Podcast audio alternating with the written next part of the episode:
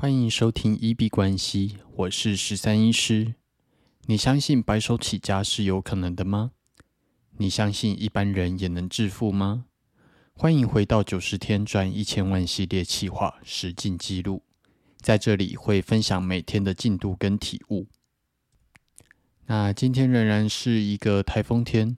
今天除了北北基之外，呃，好像到苗栗以南跟东部全部的县市都是放台风假的。那今天如果有出门的各位，再稍微小心一下安全。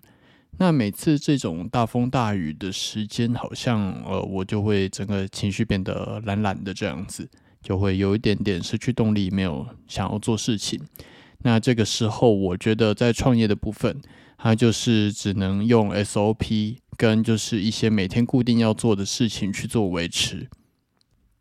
对，那今天原则上以我的呃认知来说，就是今天进度几乎都没有什么推进，都在耍废。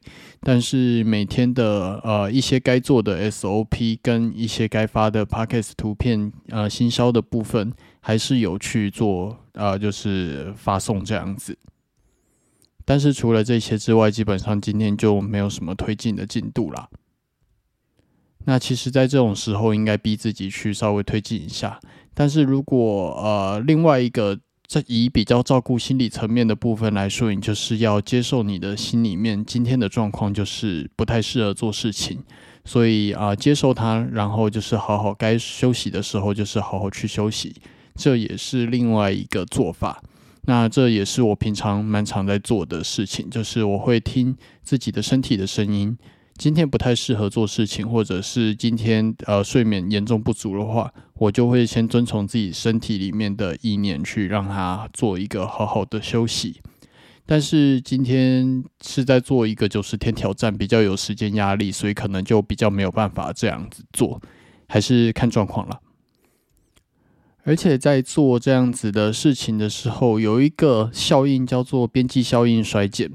它主要就是在说，人在赚一百万的时候可能会感到很幸福，那两百万可能也会很幸福，但是越来三百万、四百万的时候，那个幸福感是会慢慢衰退的。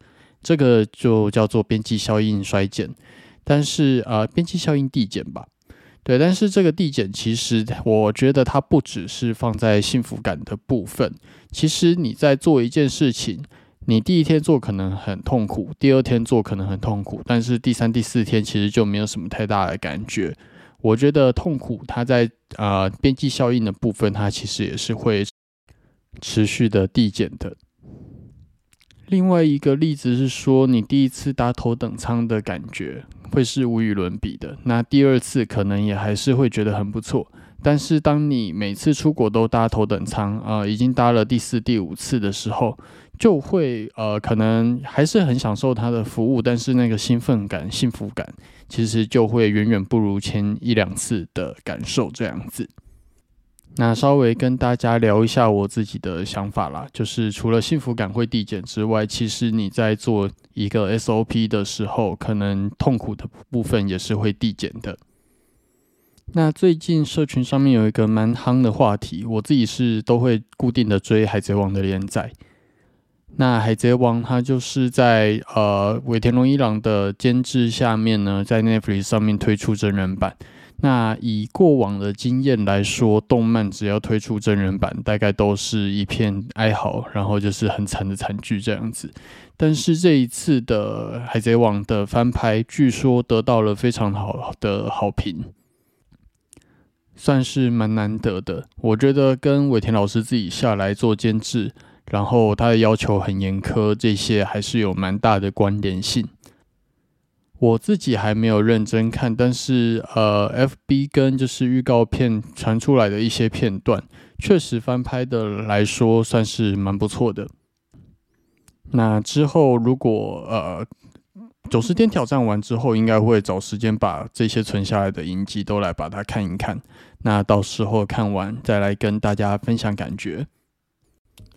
那关于边际效应递减，如果你也有一样的感受，然后或者是你也做过什么样子的事情，觉得它有递减的状况，都欢迎在留言区跟我们做分享。那如果有任何问题想要交流，无论在 Podcast 或者 Instagram 还是 Twitter 的留言区留言，我都会看到。